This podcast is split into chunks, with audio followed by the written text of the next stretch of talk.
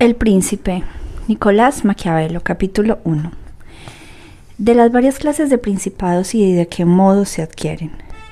Cuántos estados y cuántas dominaciones ejercieron y ejercen todavía una autoridad soberana sobre los hombres fueron y son principados o repúblicas. Los principados se dividen en hereditarios y nuevos. Los hereditarios a quien los disfruta proviene de su familia que por mucho tiempo los poseyó. Los nuevos se adquieren de dos modos, o surgen como tales en un todo, como el de Milán para Francisco Sforcia, que, generalísimo primero de los ejércitos de la República Milanesa, fue proclamado más tarde príncipe y duque de los dominios milaneses, o aparecen como miembros añadidos al Estado, ya hereditario del príncipe que los adquiere, y tal es el reino de Nápoles, para el monarca de España, el cual lo conserva desde el año 1442, en que Alfonso V, rey de Aragón, se hizo proclamar rey de aquel país. Estos estados nuevos ofrecen a su vez una subdivisión, porque o están habituados a vivir bajo un príncipe o están habituados a ser libres, o el príncipe que los adquirió lo hizo con armas ajenas o lo hizo con las suyas propias, o se los proporcionó la suerte o se los proporcionó su valor. Capítulo 2 de los príncipes hereditarios. Pasaré aquí en silencio las repúblicas a causa de que he discurrido ya largamente sobre ellas en mis discursos acerca de la primera década de Tito Livio, y no dirigiré mi atención más que sobre el principado, y redifiriéndome las distinciones que acabo de establecer y examinando la manera con que es posible gobernar y conservar los principados, empezaré por decir que en los estados hereditarios que están acostumbrados a ver reinar la familia de su príncipe hay menos dificultad en conservarlos que cuando son nuevos. El príncipe entonces no necesita más que no traspasar el orden seguido por sus mayores y contemporizar con los acontecimientos, después de lo cual le basta usar de la más socorrida industria para conservarse siempre a menos que surja una fuerza extraordinaria y llevada al exceso que venga a privarle de su estado pero aun perdiéndolo lo recuperará, si se lo propone, por muy poderoso y hábil que sea, el usurpador que se haya apoderado de él. Ejemplo de ello nos ofreció en Italia el duque de Ferrata, a quien no pudieron arruinar los ataques de los venecianos en 1484, ni los del Papa Julio en 1510, por el motivo único de que su familia se hallaba establecida en aquella soberanía de padres a hijos hacía ya mucho tiempo. Y es que el príncipe, por no tener causas ni necesidades de ofender a sus gobernantes, es amado natural y razonablemente por estos, a menos de poseer vicios irritantes que le tornen aborrecible. La antigüedad y la continuidad del reinado de su dinastía hicieron olvidar los vestigios y las razones de las mudanzas que le instalaron, lo cual es tanto más útil cuando que una mudanza deja siempre una piedra angular para provocar otra. Capítulo 3 de los principados mixtos. Hállase grandes dificultades en esta clase de régimen político, muy principalmente cuando el principado no es enteramente nuevo, sino miembro añadido a un principado antiguo que se posee de antemano. Por tal reunión se le llama principado mixto, cuyas incertidumbres dimanan de una dificultad que es conforme con la naturaleza de todos los principados nuevos y que consiste en que los hombres aficionados a mudar de señor con la loca y errada esperanza de mejorar su suerte, se arman contra el que les gobernaba y ponen en su apuesto, en su puesto a otro, no tardando en convencerse por la experiencia de que su condición ha empeorado. Ello proviene de la necesidad natural en que el nuevo príncipe se encuentra de ofender a sus nuevos súbditos, ya con tropas, ya con una infinidad de otros procedimientos molestos que el acto de su nueva adquisición lleva consigo. De aquí que el nuevo príncipe tenga por enemigos a cuantos ha ofendido al ocupar el principado y que no se pueda conservar por amigos a los que se colocaron en él, a causa de no serle posible satisfacer su ambición en la medida en que ellos se habían lisonjeado, ni emplear medios rigurosos para reprimirlos, en atención a las obligaciones que le hicieron contraer con respecto a sí propio. Por muy fuertes que sean los ejércitos del príncipe, éste necesita siempre el favor de una parte, a lo menos de los habitantes de la provincia, para entrar en ella. He aquí porque Luis XII, después de haber ocupado a Milán con facilidad, lo perdió inmediatamente. Y para quitárselo aquella primera vez bastaron las tropas de Ludovico, porque los milaneses que habían abierto sus puertas al rey vieron defraudada la confianza que pusieran en los favores de su gobierno, así como las esperanzas que habían concebido para el futuro y no podían soportar ya la contrariedad de poseer un nuevo príncipe. Cierto que al recuperar por segunda vez Luis XII los países que se le habían revelado, no se los dejó arrebatar tan fácilmente. Prevaleciéndose de la sublevación anterior, se mostró menos reservado y menos tímido en los medios de consolidarse, pues castigó a los culpables, desenmascaró a los sospechosos y fortaleció las partes más débiles de su anterior gobierno. Si para que la primera vez que pidiese a Milán el rey de Francia se requirió solamente la tremenda aparición del duque Ludovico en los confines del milanesado, para que la perdiese por segunda vez necesitóse que se armasen todos contra él y que sus ejércitos fuesen destruidos o arrojados de Italia. Sin embargo, perdió Milán ambas veces y si conocemos las causas de la primera pérdida, réstanos conocer las de la segunda y considerar los medios de que disponía y de que podría disponer otro cualquiera en su mismo caso, para mantenerse en su conquista mejor que lo hizo. Comenzaré estableciendo una distinción, o dichos estados nuevamente adquiridos se reúnen con un estado ocupado hace mucho tiempo, por el que los ha logrado siendo unos y otros de la misma provincia y hablando la misma lengua, o no sucede así. Cuando son de la primera especie hay suma facilidad en conservarlos, especialmente si no están habituados a vivir libres en república. Para poseerlos con seguridad basta haber extinguido la descendencia del príncipe que reinaba en ellos, porque en lo demás, respetando sus antiguos estatutos y siendo allí las costumbres iguales a los del pueblo, a que se juntan, permanecen sosegados, como lo estuvieron Normandía, Bretaña, Borgoña y Gascuña, que fueron anexionadas a Francia hace mucho tiempo. Aunque existan algunas diferencias de lenguaje, las costumbres se asemejan y esas diversas provincias viven en buena armonía. Cuando al que hace tales adquisiciones, si ha de conservarlas, necesita dos cosas. La primera, que se extinga el linaje del príncipe que poseía dichos estados, y la segunda, que el príncipe nuevo no altere sus leyes ni aumente los impuestos. Con ello, en tiempo brevísimo, los nuevos estados pasarán a formar un solo cuerpo con el antiguo suyo. Pero cuando se adquieren algunos estados que se diferencian del propio en lengua y costumbres y constitución, las dificultades se acumulan y es menester mucha sagacidad y particular favor del cielo para conservarlos. Uno de los mejores y más eficaces medios a este propósito será que el príncipe vaya a residir en ellos, como lo hizo el sultán de Turquía con respecto a Grecia. A pesar de los otros medios de que se valió para conservarla, no habría logrado su fin si no hubiera ido a establecer allí su residencia y es que residiendo en su nuevo estado, aunque se produzca en los desórdenes, pueden muy prontamente reprimirlos, mientras que si reside en otra parte, aun no siendo los desórdenes de gravedad, tienen difícil remedio. Además, dada su permanencia, no es despojada la provincia por la codicia de sus empleados. Y los súbditos se alegran más de recurrir a un príncipe que está al lado suyo que a uno que está distante, porque encuentran más ocasiones de tomarle amor. Si quieren ser buenos y temor si quieren ser malos. Por otra parte, el extranjero que, apeteciese atacar a dicho Estado tropezaría con más dificultades para atreverse a ello, porque donde residiendo en él el príncipe no lo perderá, sin que su rival experimente grandes obstáculos al pretender arrebatárselo.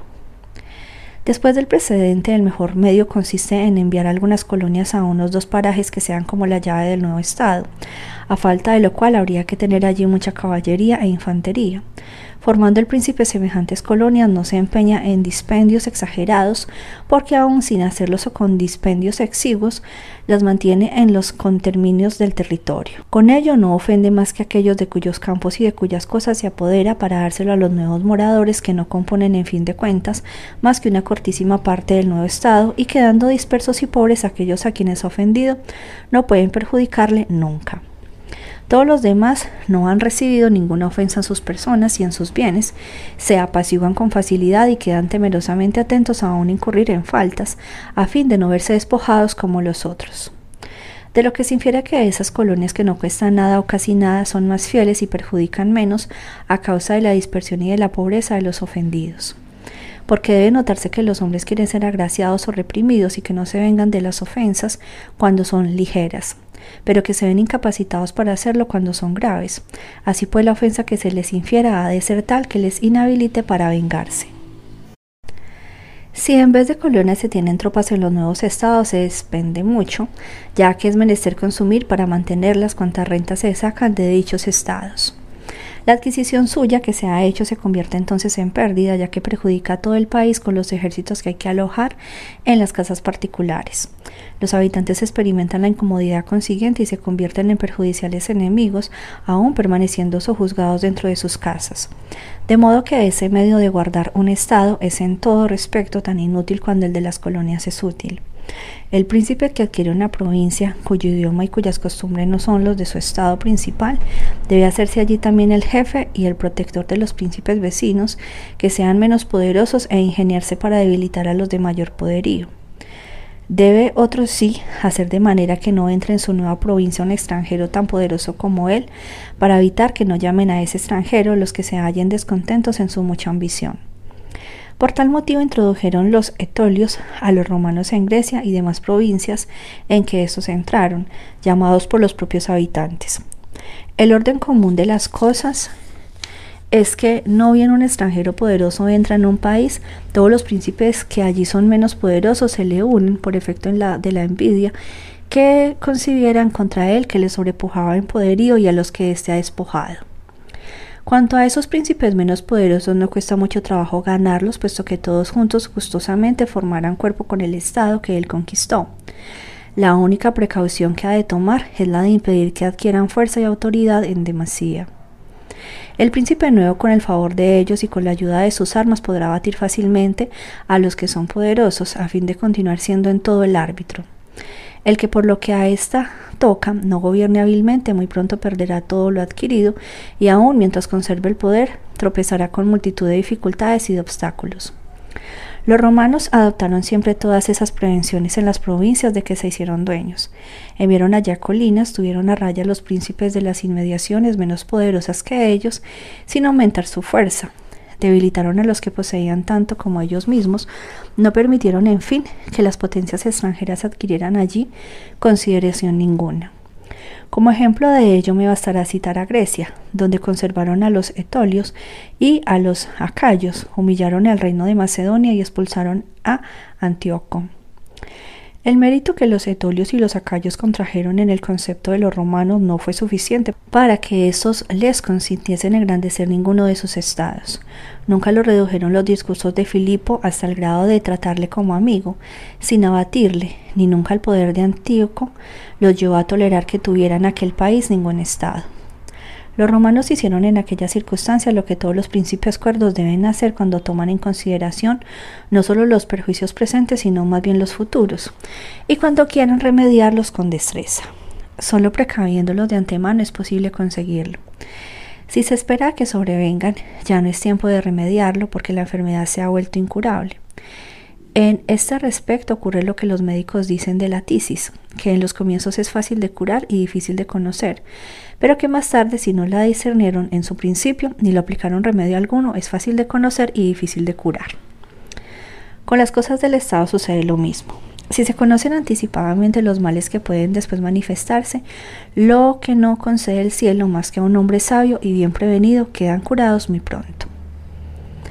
Pero cuando por no haberlos conocido se les deja tomar un incremento tal que llega a noticia de todo el mundo, no haya árbitro, arbitrio que lo remedie. Por eso, previendo los romanos de lejos los inconvenientes, les aplicaron siempre el remedio en su origen y el temor de una guerra jamás les indujo a dejarles seguir su curso. Sabían que la guerra no se evita y que el diferirla redunda en provecho ajeno. Al decidirse a hacerla contra Filipo y contra Antíoco en Grecia, fue para no tener que hacérsela en Italia. Fácil les hubiera sido evitar a uno y a otro, pero no lo quisieron ni les agradó el torpe consejo de gozar de los beneficios del tiempo, que no se les cae nunca de la boca a los sabios de nuestra edad. Les acomodó más el consejo que su prudencia y su valor les sugería. Conviene saber que el tiempo que echa ojo cuando, cuanto subsiste, puede acarrear tanto bien como mal, pero igualmente tanto mal como bien. Volvamos a Francia y examinemos si hizo ninguna de esas cosas. Hablaré no de Carlos VIII, sino de Luis XII, como de aquel cuyas operaciones se conocieron mejor, puesto que conservó más tiempo sus posesiones de Italia y veremos que hizo lo contrario de lo que debía hacer para retener un estado de diferente idioma y de diferentes costumbres. Luis XII Fue atraído a Italia por la ambición de los venecianos que querían con su ayuda ganar la mitad del estado de Lombardía. No intentó afear este paso del rey francés ni su resolución sobre lo particular, puesto que apenas puso el pie en Italia, donde carecía de amigos y donde encontró cerradas todas las puertas a causa de los estragos que allí hiciera Carlos VIII, se vio forzado a respetar a los únicos aliados que en el país tenía, y su plan habría sido acertado si no hubiera cometido falta alguna en las demás operaciones. Tan pronto como conquistó a Lombardía, volvió a ganar en Italia la consideración que Carlos VIII había hecho perder en ella a las armas francesas. Génova cedió, se hicieron amigos suyos los florentinos y el marqués de Mantua, el duque de Ferrara, el príncipe de Bolonia, el señor Forli, los de Pésamo, Rimini, Camerino, Piombino, los luqueses, los písanos, los cieneses, todos en suma salieron a recibirle para solicitar su amistad. Los venecianos hubieran debido reconocer entonces la imprudencia de la decisión que habían tomado únicamente para adquirir dos territorios de Lombardía y para hacer al rey francés dueño de los dos tercios de Italia. Compréndase ahora la facilidad con que Luis XII, de haber seguido las reglas que acabo de formular, hubiese conservado su reputación en nuestra península y asegurándose cuántos amigos había hecho en su territorio. Siendo estos numerosos, aunque débiles, y temiendo unos al Papa y otros a los venecianos, se hallaban en la precisión de permanecer adictos al rey francés, a quien por medio de ellos le era posible contener sin dificultad a lo que quedaba de más poderoso en el resto de Italia. Pero no bien llegó Luis XII a Milán, oró de un modo contrario, supuesto que ayudó al Papa Alejandro VI a apoderarse de la Romaña, sin echar de ver que con semejante determinación se hacía débil por una parte, desviando de sí a sus amigos y a los que habían ido a ponerse bajo su protección, y que por otra parte extendía el poder de Roma, agregando tan vasta dominación temporal a la dominación espiritual que le daba ya tanta autoridad. Esta primera falta le obligó a, comer, a cometer otras pues para poner término a la ambición de Alejandro VI e impedirle adueñarse de la Toscana hubo de volver al norte. No le bastó haber dilatado los dominios del Papa y desviado de sí a sus propios amigos, sino que el deseo poseer el reino de Nápoles, sino que el deseo de poseer el reino de Nápoles le indujo a repartírselo con el rey de España. Así, en los momentos en que era el primer árbitro de Italia, se buscó en ella un asociado, al que cuantos se hallaban descontentos con él debían naturalmente recurrir, y cuando podían haber dejado en aquel reino a un monarca que no era más que pensionado suyo, le echó a un lado para poner a otro capaz de arrojarle a él mismo. En verdad, el deseo de adquirir es cosa ordinaria y lógica. Los hombres que adquieren cuando pueden hacerlo serán alabados y nadie los censurará pero cuando no pueden ni quieren hacerlo como conviene serán tachados de error y todos les vituperarán. Si Francia podía atacar con sus fuerzas a Nápoles debía hacerlo. Si no podía no debió dividir aquel reino. Si el reparto que hizo de Lombardía con los venecianos es digno de disculpa a causa de que el rey francés halló en ello en medio de poner el pie en Italia, la empresa sobre Nápoles merece condenarse, puesto que no había motivo alguno de necesidad que excusarla pudiera. Luis XII, pues, cometió cinco faltas dado que destruyó las reducidas potencias de Italia, aumentó la dominación de un príncipe ya poderoso, introdujo a un extranjero que le era mucho, no residió allí él mismo y no estableció las colonias. Estas faltas, sin embargo, no le hubieran perjudicado en vida si no hubiese cometido una sexta, la de ir a despojar a los venecianos. Era cosa muy razonable y hasta necesaria abatirlos aunque no hubiera dilatado los dominios de la Iglesia ni introducido a España en Italia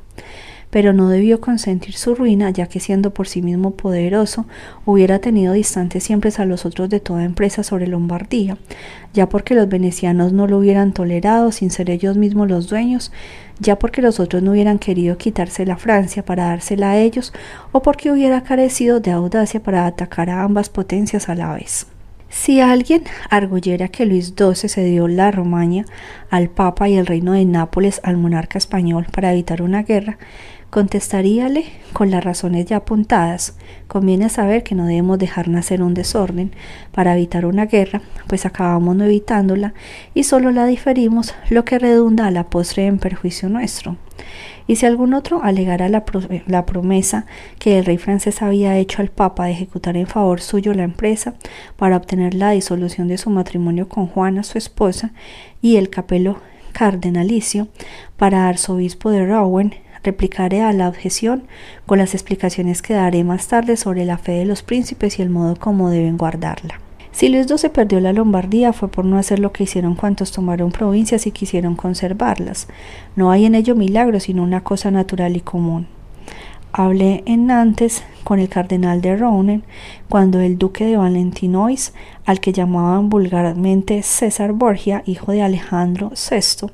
ocupaba la Romagna y habiéndome dicho el cardenal que los italianos no entendían nada de cosas de guerra, le respondí que los franceses no entendían nada de cosas de Estado, pues que de otro modo no hubieran dejado tomar al Papa tamaño incremento de dominación temporal. Se vio por experiencia que la que el Papa y España adquirieron en Italia les vino de Francia y que la ruina de Francia en Italia dimanó el Papa y de España de la cual podemos deducir una regla general que no engaña nunca o que a lo menos no extravía sino raras veces, y es que el que ayuda a otros a hacerse poderoso provoca su propia ruina. Él es quien le hace tal con su fuerza, con su industria, y estos dos medios de que se ha manifestado, provisto, resultan muy sospechoso al príncipe que por ministerio de ellos se tornó más poderoso. ¿Por qué el reino de Darío conquistado por Alejandro no se rebeló contra los sucesores de ese después de su muerte? Teniendo en cuenta las dificultades que se experimenta para conservar un estado adquirido recientemente, podría preguntarse con asombro a qué se debió el hecho dueño Alejandro Magno del Asia en corto número de años y habiendo muerto poco después de haberla conquistado. Sus sucesores, en una circunstancia en que parecía natural que todo este estado se pusiese en rebelión, lo conversaron, sin embargo, y no hallaron para ello más dificultad que la que su ambición individual ocasionó entre ellos. Contestó diciendo, los principados conocidos son gobernados de uno u otro estado de dos modos. El primero consiste en serlo por un príncipe, asistido de otros individuos que permaneciendo siempre súbditos muy humildes al lado suyo, son admitidos por gracia y concesión en clase de servidores solamente para ayudarle a gobernar. El segundo modo con que se gobierna se compone de un príncipe asistido de varones que tienen su puesto en el Estado no de la gracia del príncipe, sino de la antigüedad de su familia. Estos varones mismos tienen estados y súbditos que le reconocen por señores suyos y les dedican su afecto naturalmente. El príncipe en los primeros de esos estados en que gobierna él con algunos ministros esclavos tiene más autoridad porque en su provincia no hay ninguno que reconozca a otro más que a él por superior y se le obedece a otro no es porque en particular afecto a su persona, sino solamente porque él es ministro y empleado del príncipe. Dan ejemplo de estas dos especies de gobierno en nuestros días el del turco y el del rey de Francia. Toda la monarquía del turco la gobierna un señor único. Sus adjuntos no son más que criados suyos y dividiendo en provincias su reino envían a ellas diversos administradores a los cuales muda y coloca un nuevo puesto a su antojo. Pero el rey de Francia se halla en medio de un sinnúmero de personajes ilustres por la antigüedad de su familia, señores ellos mismos en el Estado y reconocidos como tales por sus particulares gobernados, quienes por otra parte les profesan afecto. Estos personajes tienen prerrogativas personales que el rey no puede quitarles sin el mismo peligrar. Así cualquiera que se oponga a considerar atentamente uno y otro de estos dos estados hallará que habría suma dificultad en conquistar el del turco, pero que si uno lo hubiera conquistado tendría una grandísima facilidad en conservarlo. Las razones de las dificultades para ocuparlo son que el conquistador no puede ser llamado allí de las provincias de este imperio, ni esperar ser ayudado en esa empresa con la rebelión de lo que el soberano tiene al lado suyo, lo cual dimana de las razones expuestas más arriba, siendo todos esclavos suyos y estándoles reconocidos por sus favores. No es posible corromperlos tan fácilmente, y aun cuando se lograra esto no podía esperarse mucha utilidad, porque no les sería posible atraer hacia sí a los pueblos, por las razones que hemos expuesto. Conviene pues ciertamente el que el que ataca al turco reflexione que lo encontrará unido con su pueblo y que más pueda contar con sus propias fuerzas que con los desórdenes que se manifestarán a favor suyo en el imperio. Pero después de haberlo vencido y derrotado en una campaña a sus ejércitos de modo que no pueda ya rehacerlos, no quedará ya ninguna más temible familia que la del príncipe. Si uno la destruye no habrá ya ninguno a quien deba temerse porque los otros no gozan del mismo valimiento al lado del pueblo. Así como el vencedor antes de la victoria no podía contar con ninguno de ellos, así también no debe cogerles miedo a ninguno después de haber vencido. Sucederá lo contrario en los reinos gobernados, como el de Francia. Se puede entrar allí con facilidad ganando algún varón porque se hallan siempre algunos malcontentos del genio de aquellos que apetecen mudanzas. Estas gentes por las razones mencionadas pueden abrirte el camino para la posesión de este estado y facilitarte el triunfo, pero cuando se trate de conservarte en él, este triunfo mismo te dará a conocer infinitas dificultades, tanto por la parte de lo que te auxiliaron como por la de aquellos a quienes has oprimido. No te bastará el haber extinguido la familia del príncipe, porque quedarán siempre allí varios señores que serán cabezas de partido para nuevas mudanzas, y como no podrás contentarlos ni destruirlos enteramente, perderás este reino luego que se presente la ocasión de ello. Si consideramos ahora de qué naturaleza era el gobierno de Darío, le hallaremos semejante al del turco. Le fue necesario primeramente a Alejandro el, asaltarle por entero y hacerse dueño de la campaña tras esa victoria y la muerte de Darío.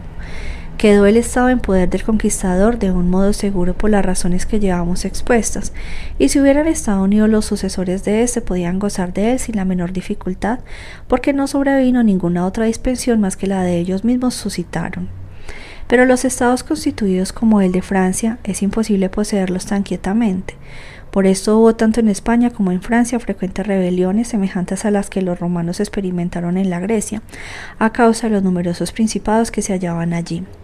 Mientras que la memoria suya subsistió en aquel país, no tuvieron los romanos más que una posesión incierta, pero luego que no se hubo pensado ya en ello, se hicieron seguros poseedores por medio de la dominación y estabilidad de su imperio.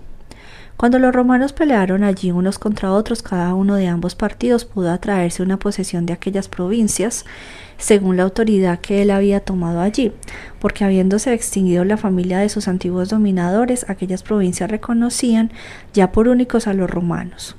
Prestando atención a todas estas particularidades, no causarán ya extrañeza la facilidad de que Alejandro tuvo para conservar el estado de Asia y las dificultades de sus sucesores experimentaron para mantenerse en la posesión de lo que había adquirido, como Pirro y otros muchos. No provinieron ellos del muchísimo, del muchísimo o poquito talento por parte del vencedor, sino de la diversidad de los estados que ellos habían conquistado. Capítulo 5 ¿Cómo deben gobernarse las ciudades o principados que antes de su conquista por un nuevo príncipe se gobernaban con leyes propias? Cuando se desea conservar aquellos estados acostumbrados a vivir con sus leyes y en libertad, es preciso abrazar una de estas tres resoluciones. Primero, arruinarlos, segundo, ir a vivir en ellos y finalmente dejar sus leyes a estos pueblos, obligándolos a pagarte una contribución anual y creando en su país un tribunal de un corto número que cuide de conservarte los fieles. Creado este consejo por el príncipe y sabiendo que él no puede subsistir sin su amistad y dominación, tiene mayor interés en conservarle en su autoridad. Una ciudad habituada a vivir libre que uno quiere conservar se contiene mucho más fácilmente por medio del inmediato influjo de sus propios ciudadanos que de cualquier otro modo. Los espartanos y romanos probaron esto con sus ejemplos.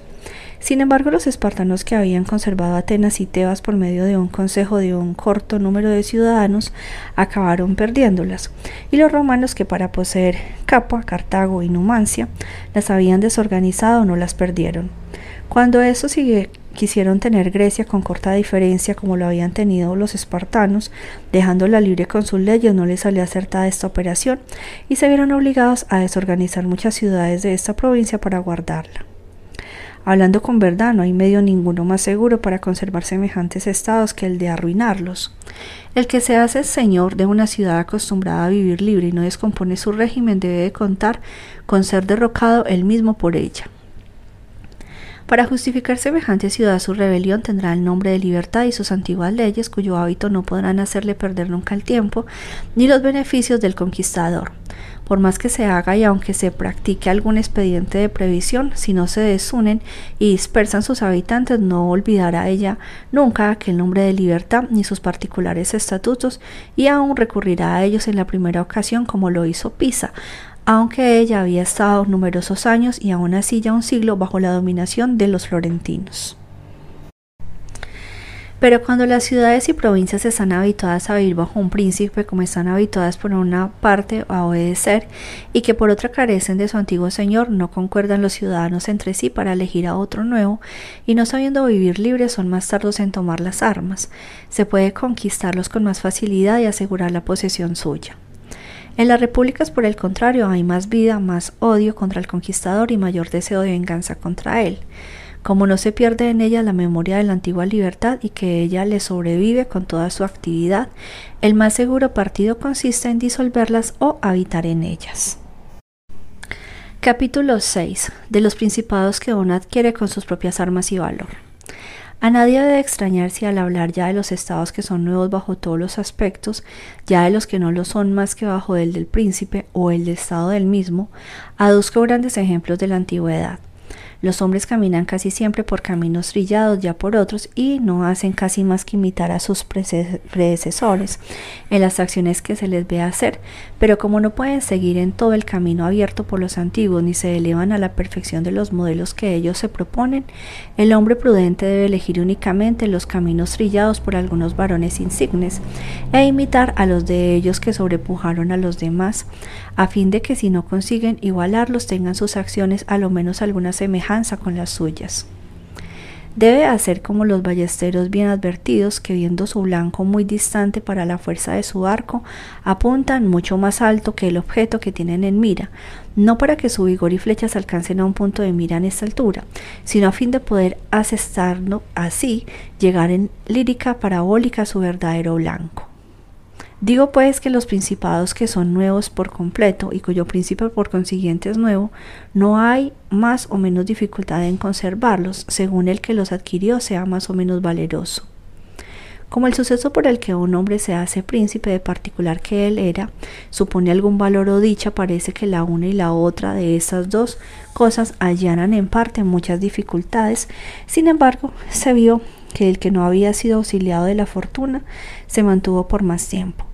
Lo que proporciona también algunas facilidades es que no teniendo este príncipe otros estados, va a residir en aquel que se ha hecho soberano. Mas volviendo a los hombres que con su propio valor y no con la fortuna llegaron a ser príncipes, digo que los más dignos de imitarse son Moisés, Ciro, Rómulo, Teseo y otros semejantes. Y en primer lugar, aunque no debemos discurrir sobre Moisés, porque él no fue más que un mero ejecutor de las cosas que Dios le había ordenado hacer. Diré sin embargo que merece admiración, aunque no fuera más que por aquella gracia que le hacía digno de conversar con Dios. Pero considerando a Ciro y a los otros que adquirieron a fundar y fundaron reinos, los hallamos dignos de elogio y de admiración.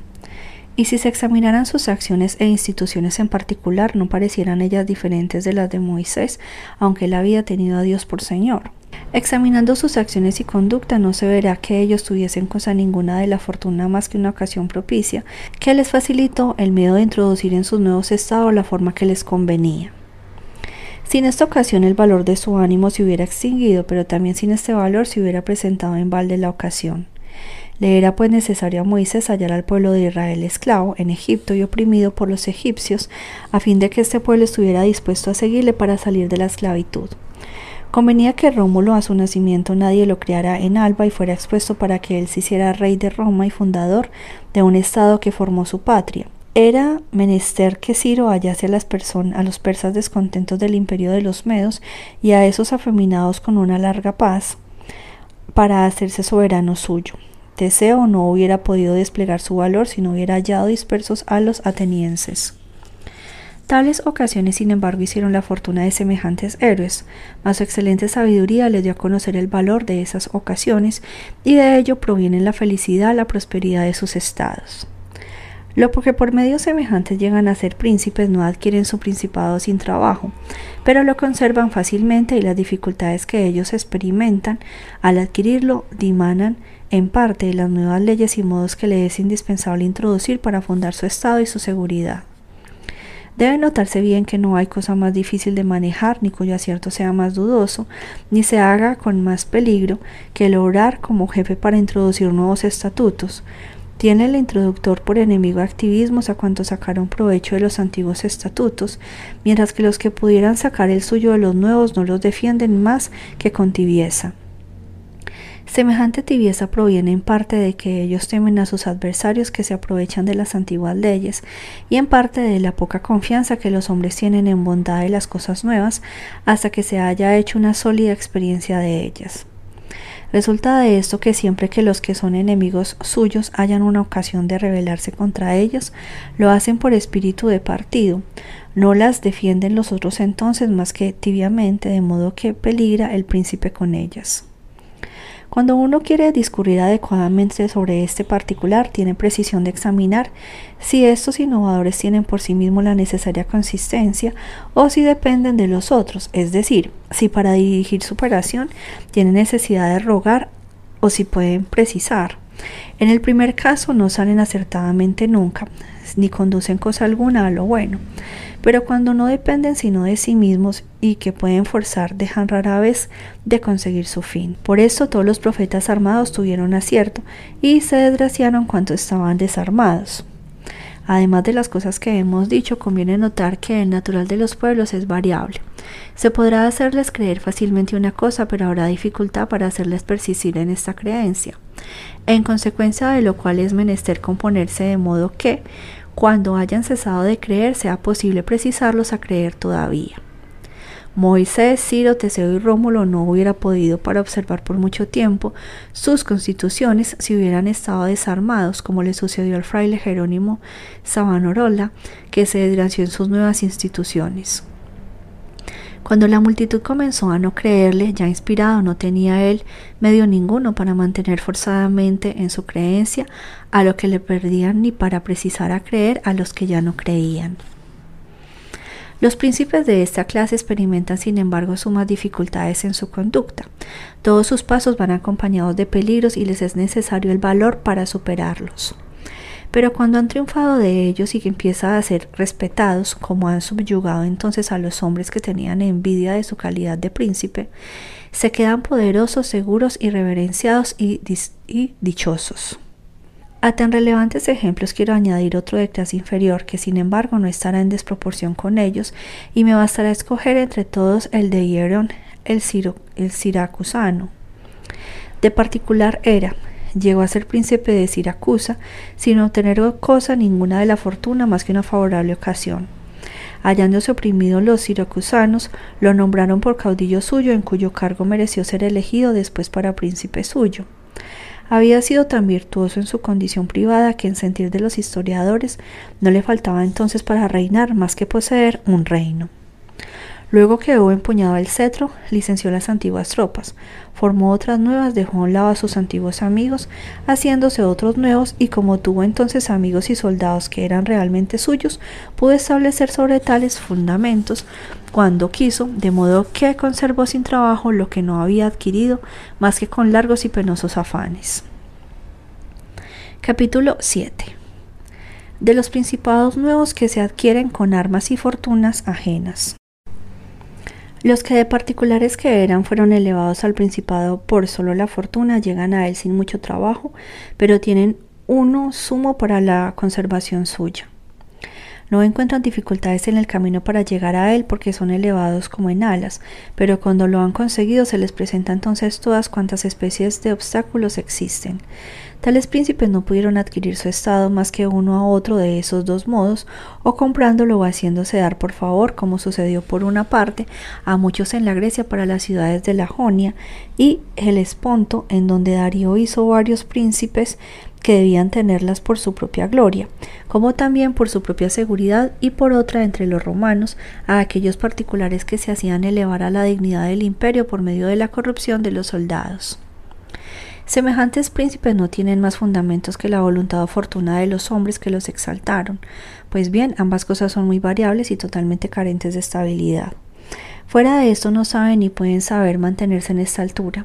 No lo saben porque a no ser un hombre de ingenio y superior talento, no es verosímil que después de haber vivido en una condición privada se sepa reinar. No lo pueden a causa de que no tienen tropa ninguna con cuyo apego y fidelidad puedan contar. De otra parte, los estados que se forman repentinamente son como todas aquellas producciones de la naturaleza que nacen con rapidez, no pueden tener raíces y las adherencias que les son necesarias para consolidarse. Los arruinará el primer choque de la adversidad, si como he dicho, los que se han hecho príncipes de repente no poseen un vigor bastante grande para estar dispuestos inmediatamente a conservar lo que la fortuna acaba de entregar en sus manos, ni se han proporcionado los mismos fundamentos que los demás príncipes se habían formado antes de serlo. De estas dos maneras de, de ascender al principado es a saber que el valor o fortuna, quiero exponer dos. Dos ejemplos que la historia de nuestros tiempos presenta son los de Francisco Sorza y de César Borgia. Francisco, de simple particular que él era, llegó a ser duque de Milán por, miedo por medio de un gran valor y de los recursos que su ingenio podía suministrarle. Por lo mismo conservó sin mucho trabajo lo que él no había adquirido más que con sus sumos afanes. Por otra parte, César Borgia, llamado vulgarmente el duque de Valentinois, que no adquirió sus estados más que por la fortuna de su padre, los perdió luego que ella le hubo faltado, aunque hizo uso entonces de todos los medios inimaginables para retenerlos y práctica para consolidarse en los principados que las armas y fortuna ajena le habían adquirido. ¿Cuánto podía practicar un hombre prudente y valeroso? He dicho que quien no preparó los fundamentos de su soberanía antes de ser príncipe podía hacerlo después si tenía un superior talento, aunque estos fundamentos no puedan formarse entonces más que con muchos disgustos para el arquitecto y con muchos peligros para el edificio. Si se consideran pues los progresos del duque de Valentinois, se observa que había preparado poderosos fundamentos para su futura dominación y no tengo por útil el darlos a conocer porque no me es posible dar lecciones más útiles a un príncipe nuevo que a las acciones de aquel. Si sus instituciones no le sirvieron de nada, no fue por culpa suya, sino la de una extremada y extraordinaria malignidad de la fortuna. Alejandro VI quería elevar a su hijo el duque a un gran poder y dignidad y veía para ello fuertes dificultades en los presentes y futuros. Primeramente no sabía cómo hacerle señor de un estado que no pertenecía a la iglesia, y cuando volvía sus miras hacia un estado de la iglesia para quitárselo en favor de su hijo, preveía que el duque de Milán y los venecianos no consentieran en ello. Faenza y Rimini Estados que desde luego quería cederle estaban ya bajo la protección de los venecianos. Veía además que los ejércitos de la Italia y sobre todo aquellos de los que hubiera podido valerse estaban en poder de quienes debían temerle el engendramiento del Papa y no podía fiarse de estos ejércitos porque todos ellos estaban mandados por ursinos, colonas o allegados suyos. Era menester pues que se turbara esta orden de cosas que se introdujeran el desorden de los estados de Italia, a fin de que le fuera posible apoderarse seguramente de una parte de ellos. Esto le fue posible a causa de que él se encontraba en aquella coyuntura en que, movidos de razones particulares, los venecianos se habían resuelto a hacer que los franceses volvieran a otra vez a Italia. No solamente no se opuso a ello, sino que aún facilitó esta maniobra mostrándose favorable a Luis 12 con la sentencia de la disolución de su matrimonio con Juana de Francia. Este monarca vino pues a Italia con la ayuda de los venecianos y el consentimiento de Alejandro. No bien hubo estado en Milán cuando el Papa obtuvo algunas tropas para la empresa que había meditado sobre la Romaña y le fue cedida esta a la causa de la reputación del rey. Habiendo adquirido finalmente el duque aquella provincia y un derrotado también a los colonos, quería conservarla e ir más adelante, pero le embarazaban dos obstáculos. Uno se hallaba en el ejército de los ursinos de que se había servido, pero la cuya fidelidad se desconfiaba, y el otro consistía en la oposición que Francia podía hacer a ello. Temía por una parte que le faltasen las armas de los ursinos y que ellos no solamente le impidiesen conquistar, sino también le quitasen lo que él había adquirido en tanto que por otra parte recelaba de que el rey de Francia oraba con respecto a él como los ursinos. Su desconfianza relativa a estos últimos estaba fundada en que cuando después de haber tomado Faenza asaltó Bolonia los había visto obrar con flojedad. En cuanto al rey comprendió lo que podía temer de él, cuando después de haber tomado el ducado de Urbino atacó la Toscana, pues el rey te hizo desistir de esta empresa. En semejante situación resolvió el duque no depender ya de la fortuna y armas ajenas, a cuyo efecto comenzó debilitando incluso en Roma las facciones de los ursinos y colonias, ganando a cuantos nobles le eran adictos. Les nombró gentiles hombres suyos, les honró con elevados empleos y les confió según sus méritos personales varios gobiernos o mandos, de modo que se extinguió en ellos a los pocos meses el espíritu de la facción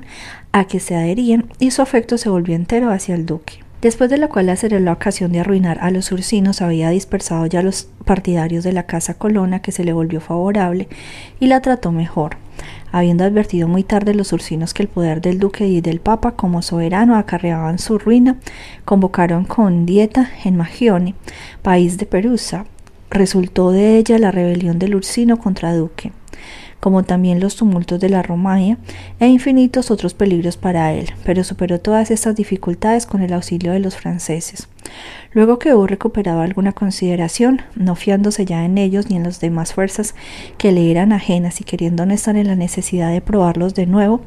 recurrió a la astucia y supo encubrir en tanto grado su ingenio que los ursinos, por la mediación del señor Pablo, se reconciliaron con él. No careció de medios serviciales para asegurárselos dándoles vistosos trajes, dinero, caballos. También que aprovechándose de la simplicidad de su confianza acabó reduciéndolos a caer en su poder. En Sinigaglia, habiendo destruido en esta ocasión a sus jefes y creándose con sus partidarios otros tantos amigos de su persona,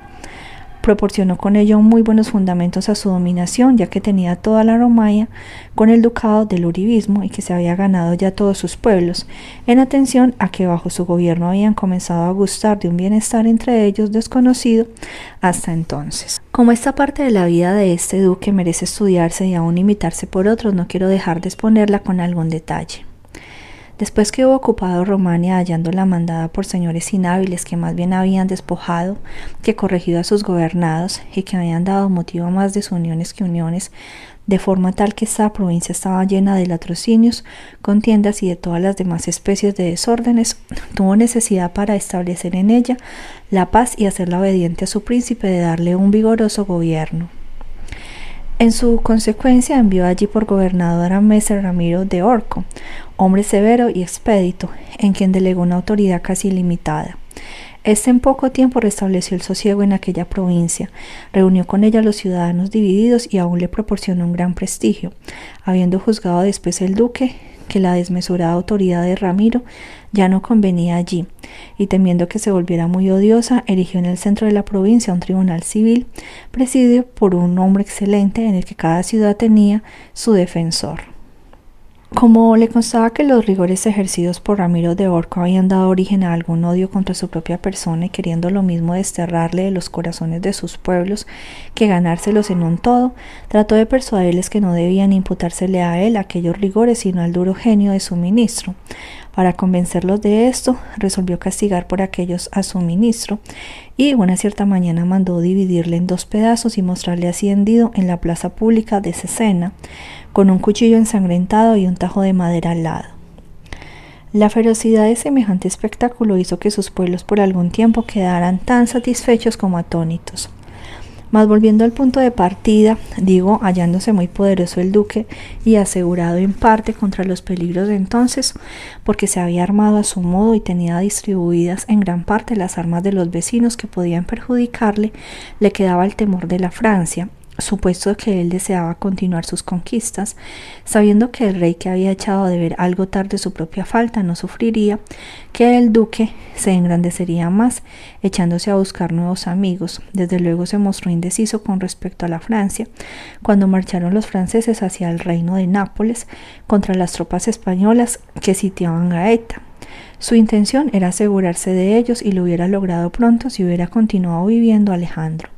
y estas fueron sus precauciones en lo que respecta a las circunstancias de entonces. En cuanto a las futuras, tenía que temer primeramente que el sucesor de Alejandro VI no le fuera favorable y tratara de quitarle lo que le había dado Alejandro. Para precaver este inconveniente imaginó cuatro medios. Fueron uno,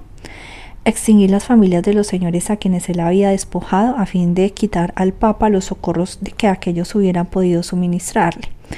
2 ganarse a todos los nobles de Roma a fin de poner con ellos, como ya he dicho, un freno al Papa incluso en Roma. 3. Conciliarse lo más que le era posible con el Sacro Colegio de los Cardenales. Y 4. Adquirir antes de la muerte de Alejandro un tan gran poder que se hallara en estado de resistir por sí mismo al primer asalto cuando no existiera ya su padre. De estos cuatro expedientes había conseguido ya los tres primeros al morir el Papa Alejandro y el cuarto estaba ejecutándose hizo parecer a cuantos había podido coger de aquellos señores a quienes tenía despojados y se le escaparon pocos. se había ganado a los nobles de Roma y adquirido un grandísimo influjo en el Sacro Colegio. En cuanto a sus nuevas conquistas, habiendo proyectado hacerse señor de la Toscana, poseía ya Perusa y Piombina, después de haber tomado Pisa bajo su protección.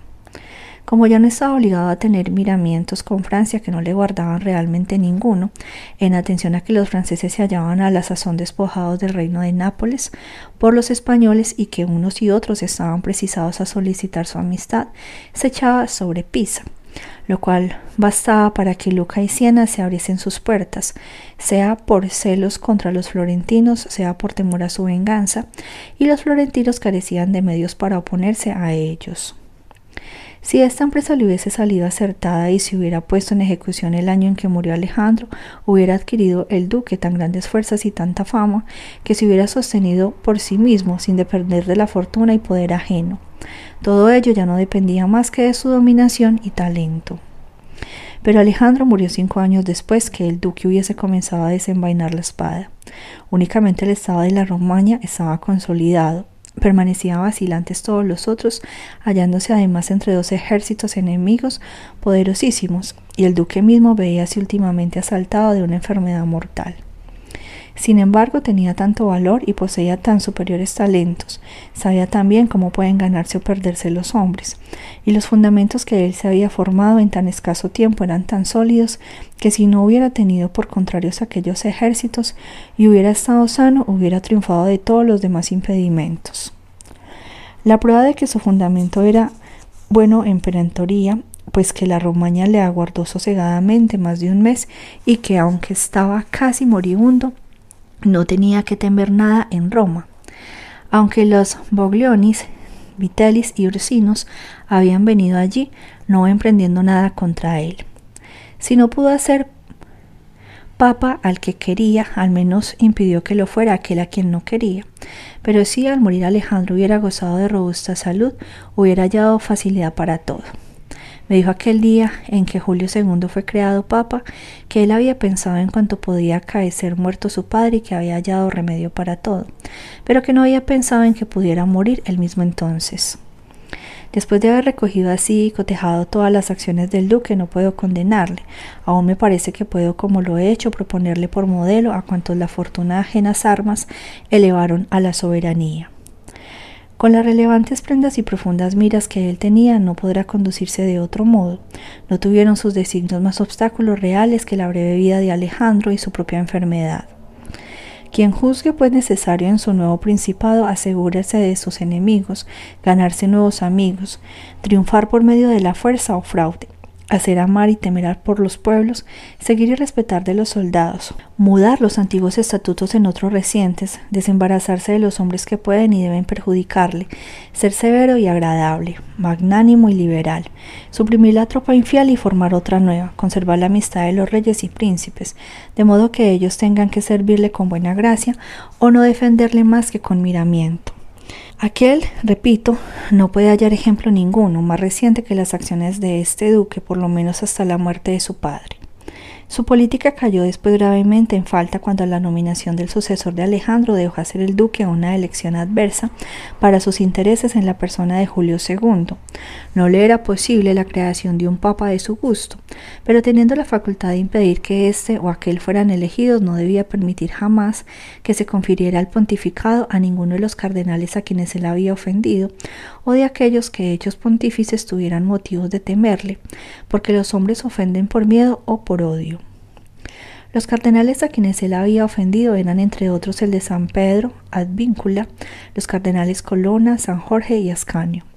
Elevados una vez todos los demás al pontificado estaban en el caso de temerle, excepto el cardenal de Rouen, a causa de su fuerza, supuesto que tenía tras sí al reino de Francia, y los cardenales españoles por parentesco con los que estaba confederado y le debían favores. Así, el duque debía ante todas cosas hacer elegir como papa a un español, y si no podía hacerlo debía consentir en que fuera elegido el cardenal de Rouen y no el de San Pedro Advíncula. Cualquiera que crea que los nuevos beneficios hacen olvidar a los eminentes personajes las antiguas injurias anda errado. Al tiempo de esta elección cometió el duque, pues, una grave falta y tan grave que le ocasionó la ruina. Capítulo 8 de quienes llegaron al Principado cometiendo crímenes. Como uno de simple particular llega a ser también príncipe de otros dos modos sin deberlo todo a la fortuna o valor, no conviene que aquí yo omita el tratar de uno y otro de estos modos, aunque puedo reservarme el discurrir con más extensión sobre el segundo al tratar de las repúblicas. El primero es cuando en particular se eleva por una vía malvada y dañina al principado y el segundo cuando un hombre llega a ser príncipe de su patria mediante el favor de sus conciudadanos. En cuanto al primer modo, la historia presenta dos ejemplos, uno antiguo y otro moderno. Me enseñaré a citarlos sin profundizar la cuestión porque soy del parecer que ellos dicen bastante para cualquiera que estuviera en el caso de imitarlos. El primer ejemplo es el del ciliciano Agatocles, quien habiendo nacido en una condición no solamente ordinaria, sino también baja y vil, llegó a empuñar sin embargo el cetro de Siracusa hijo de un alfarero, había manifestado en todas circunstancias una conducta reprensible, pero sus perversas acciones iban acompañadas de tanto vigor corporal y fortaleza de ánimo, que habiéndose dado a la profesión militar, ascendió por los diversos grados de la milicia hasta el de pretor de Siracusa. Luego que se hubo visto elevado a este puesto, resolvió hacerse príncipe y retener con violencia sin ser deudor de ello a nadie la dignidad que había recibido del libre consentimiento de sus conciudadanos. Después de haberse atendido en este efecto con el general cartaginés Hamilcar, que estaba en Sicilia con su ejército, junto una mañana al pueblo y senado de Siracusa como si estuviera que deliberar con ellos sobre cosas importantes para la república, y dando en aquella asamblea a sus soldados la señal acordada, les mandó matar a todos los senadores y a los más ricos ciudadanos que allí se hallaban. Librado de esto, se ocupó y conservó el principado de Siracusa sin que se manifestara guerra ninguna civil contra él. Aunque se vio después dos veces derrotado y aún sitiado por los cartaginenses, no solamente pudo defender su ciudad, sino que también habiendo dejado en una parte de sus tropas para custodiarla, fue con otra a atacar África. De modo que en poco tiempo liberó Siracusa sitiada y puso a los cartaginenses en tanto apuro que se vieron forzados a tratar con él y se contentaron con la posesión de África, abandonándole por completo Sicilia. Si analizamos sus acciones y valor, no veremos nada o casi nada que pueda atribuirse a la fortuna, no mediante el favor de ninguno, como he dicho más arriba, sino por medio de los grados militares adquiridos a costa de muchas fatigas y peligros, consiguió su soberanía y si se mantuvo en ella por medio de infinidad de acciones tan peligrosas como llenas de valor, no puede aprobarse ciertamente lo que hizo para conseguirla. La matanza de sus conciudadanos, la traición a sus amigos, su absoluta falta de fe, de humanidad y religión son ciertamente medios con los que uno puede adquirir el imperio, pero nunca adquiere con ellos ninguna gloria. No obstante esto, si consideramos el valor de Agotosis en el modo con que arrostra los peligros y sale de ellos, y la sublimidad de su ánimo en soportar y vencer los acontecimientos que le son adversos, no vemos por qué le tendríamos por inferior al mayor campeón de cualquier especie. Pero su feroz crueldad y despiadada inhumanidad, sus innumerables maldades no permiten alabarle, como si mereciera ocupar un lugar entre los hombres insignes más eminentes, y vuelvo a, y vuelvo a concluir que no puede atribuirse a su fortuna ni valor lo que adquirió sin ambos. El segundo ejemplo más inmediato a nuestros tiempos es el de Oliverotto, de Fermo. Tras haber estado durante su niñez en poder de su tío materno, Juan Fogliani, fue colocado por este en el, ejército del capitán Pablo Vitelli a fin de llegar bajo semejante maestro a algún grado elevado en las armas.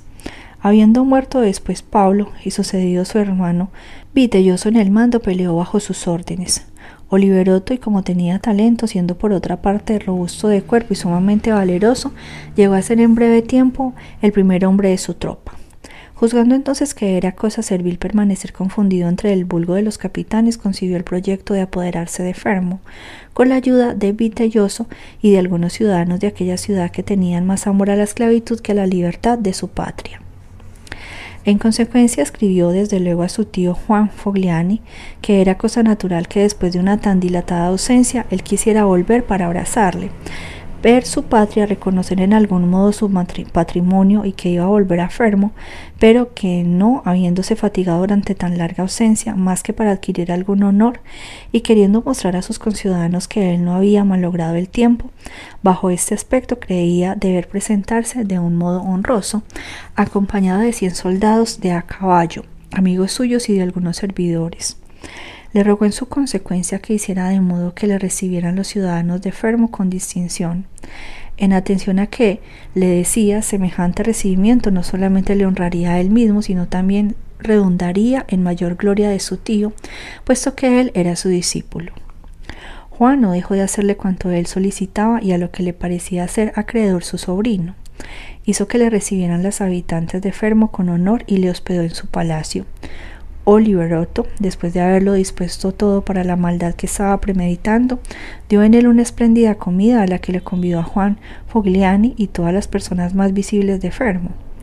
Al finalizar la comida y cuando según costumbres no se hacía más que conversar sobre cosas de que se hablaba comúnmente en la mesa, hizo recaer Oliverotto diestramente la conversación sobre la grandeza de Alejandro VI y de su hijo César, como también sobre sus empresas.